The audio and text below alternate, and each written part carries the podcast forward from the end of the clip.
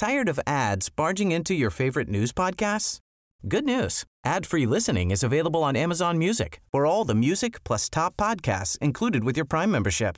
Stay up to date on everything newsworthy by downloading the Amazon Music app for free or go to amazon.com slash news ad free.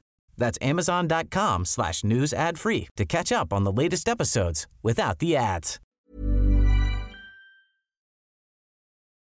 Gracias por continuar con nosotros y mire usted, ya lo hemos estado platicando, la verdad es que seguramente usted que nos escucha y que también es está interesado en estar informado en el transcurso de la semana, seguramente ya está harto de escuchar que la violencia en este país se ha pues cada vez desatado más, que todos los días estamos escuchando que pasan cada vez cosas más lamentables en donde pareciera que el crimen organizado se está apoderando de muchos espacios, de nuestros espacios en diferentes estados de la República. Mm, algunos somos afortunados porque no nos ha tocado vivir de cerca muchas cosas, pero otros no.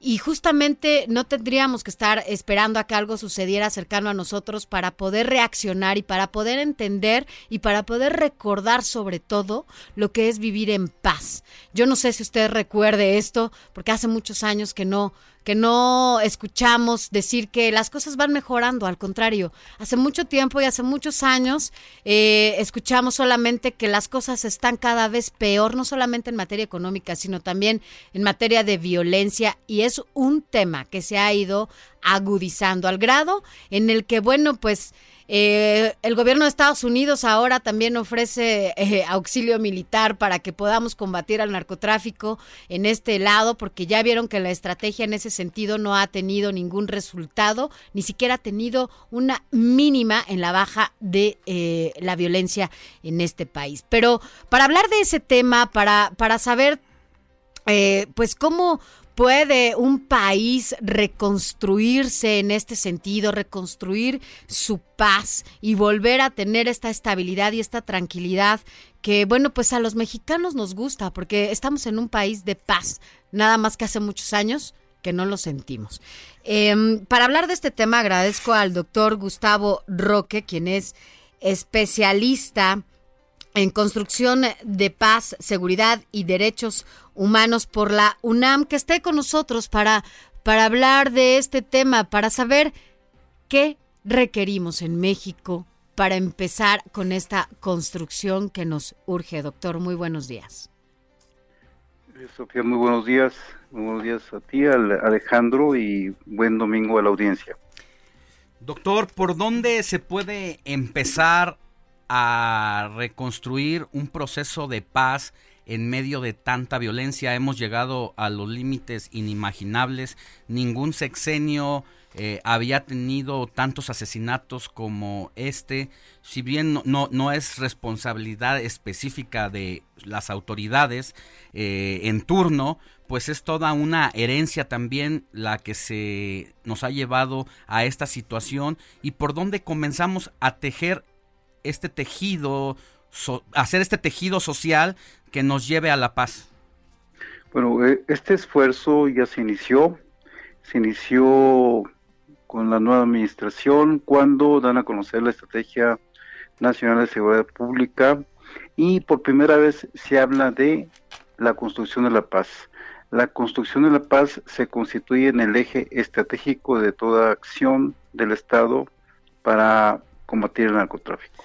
Hemos escuchado un, discurso del presidente conciliador incluso con, eh, pues las fuerzas pues criminales donde eh, incluso ha sido eh, juzgado, criticado, porque cuando se refiere a ellos no los confronta y en cambio dice fuchi, guacala, no quiere entrar de lleno a, esa, a esa batalla y por eso también en su campaña y al principio de su gobierno eran abrazos, no balazos. pero acaba de decir el gobierno de Donald Trump que a las fuerzas criminales no se les combate de esa manera, que también requieren balas y más pesadas que las que ellos tienen y por eso ofrece eh, asesoría y ayuda de sus fuerzas federales para enfrentar al crimen organizado. Esa es sería un error aceptarlo en medio de este proceso de paz que tiene en marcha el gobierno?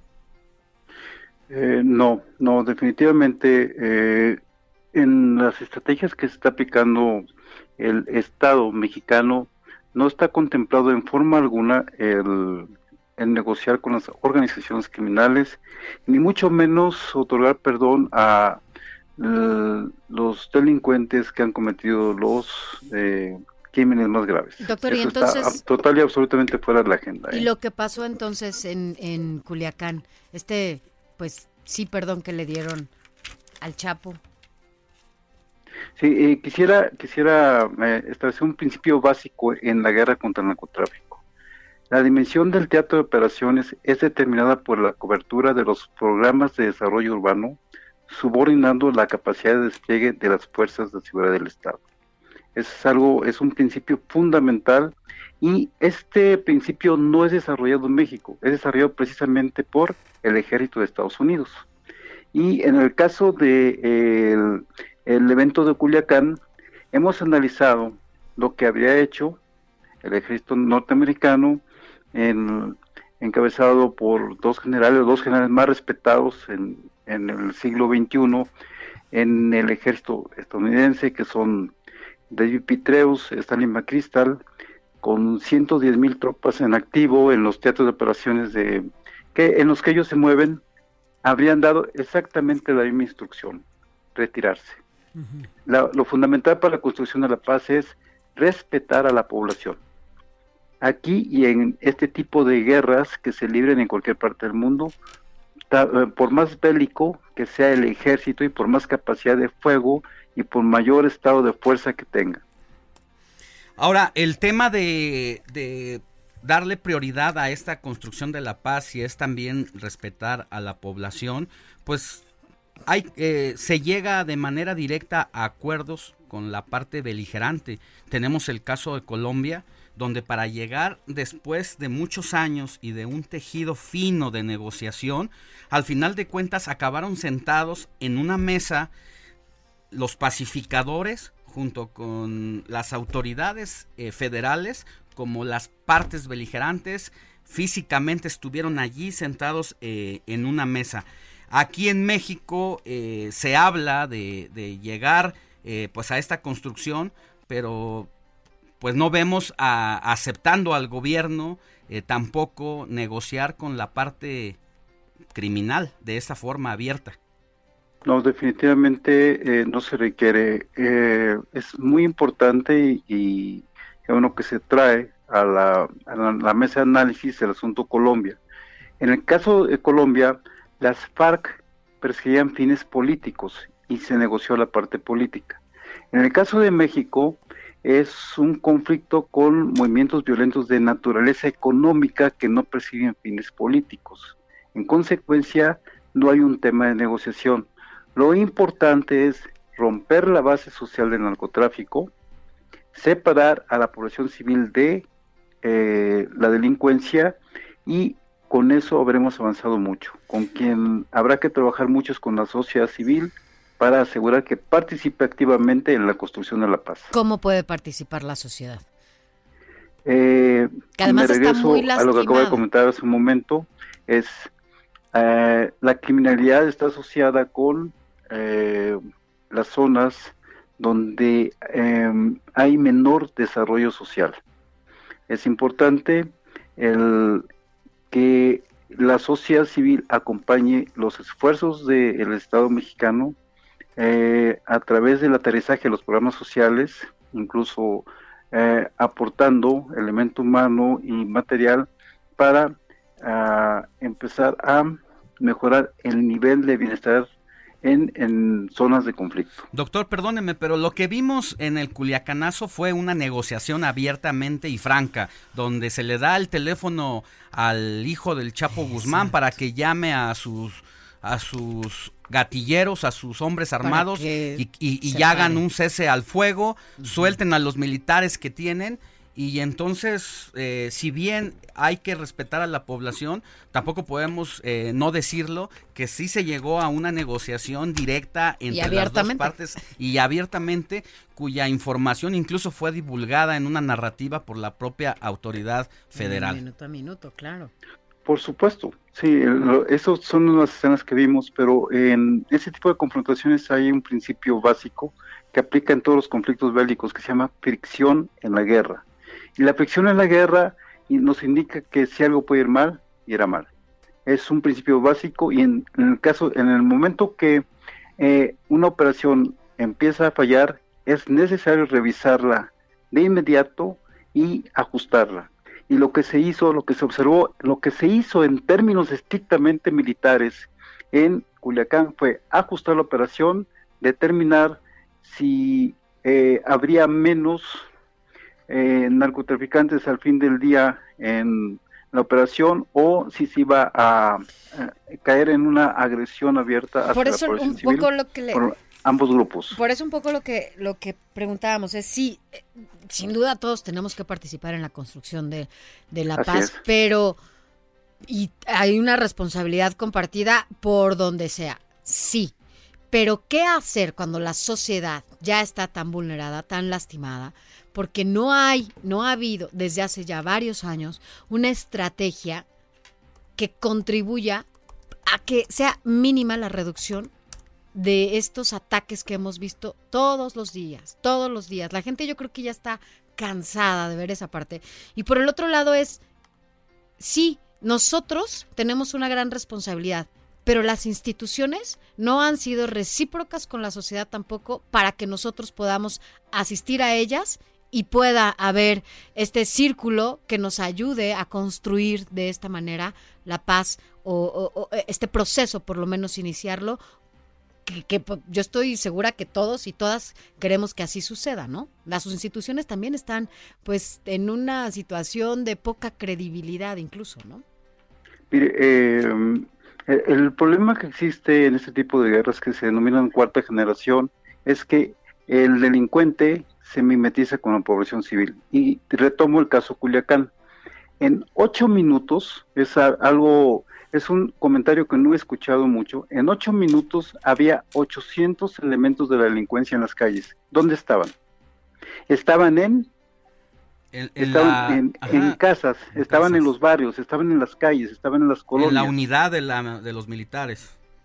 Así, no, eh, estamos hablando de, de, los delincuentes, 800 delincuentes en ocho minutos. Sí. Le, le tomó más tiempo a el ejército movilizarse y se llevó más o menos entre 12 y 15 minutos. Y para haber incrementado el estado de fuerza que ya estaba desplegado por parte de la delincuencia, le había tomado más o menos 20 minutos adicionales y para incrementar la capacidad de fuego, más o menos una hora.